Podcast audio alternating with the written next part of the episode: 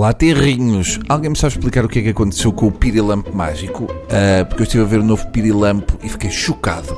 Depilar um pirilampo. Eu bem sei que nos nossos dias a moda é tudo rapidinho, mas este novo pirilampo mágico está, está esquisito.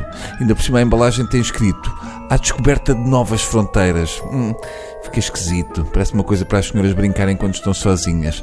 Eu preferia o pirilampo farfalhudo de antigamente. Este não parece para pendurar no retrovisor. Tem mais ar de ser para pôr dentro do realmente pipi. Eu gostava do pirilampo com a fitinha a sair do rabinho. Que agora o pirilampo tem uma espécie de antena do Ciresp no cimo da cabeça. Mas pronto, o que conta é a intenção e a intenção do pirilampo mágico continua a ser boa. Vão lá comprar e divirtam-se. Vamos ao nosso tema. O Ministério Público acusou o antigo presidente da Câmara de Santarém, Francisco Moita Flores, por três crimes de prevaricação e dois de participação económica em negócio. O Ministério Público encontrou também 685 mil euros sem explicação em contas da produtora de Moita Flores. Ui! Agora é que a Rosa Grilo se vai passar. Já havia ali uma troca de cartas estranha entre a Rosa Grilo e o Moita Flores. Eu imagino como o coração da Rosa vai bater mais depressa. Agora é que ela vai começar a pensar que ele também se dedica ao crime. Esta notícia tem a sua graça porque finalmente vamos poder ver na CMTV Moita Flores a comentar Moita Flores.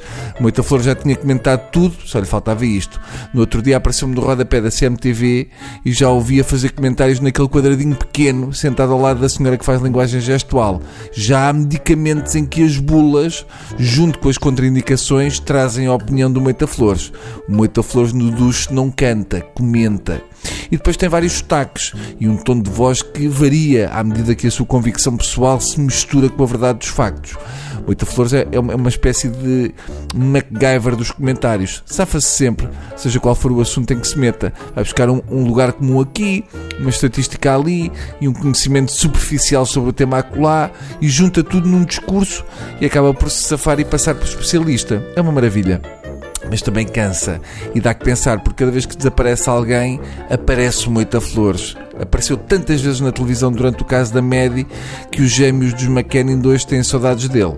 Se houver interrogatórios, vai ser giro ver o Moita Flores a comentar a sombra do Moita Flores que costuma aparecer no canto da CMTV quando é a Rosa Grilo ou alguém da Juveléu pelo menos ele não vai de certeza dizer que não comenta porque isto está em segredo de justiça, dado que ele nunca teve problemas em comentar aquelas gravações do tribunal que ninguém sabe como é que a CMTV obteve. Uh, eu vou-lhe escrever uma carta a chegá-lo. Já o estou a ver numa daquelas suas suposições brilhantes a afirmar: hum, Este senhor Moita Flores sempre me pareceu suspeito. Basta ver aquela opção pela vida autárquica que reforça a minha convicção que este senhor precisa de estar perto do crime. Enfim, até amanhã.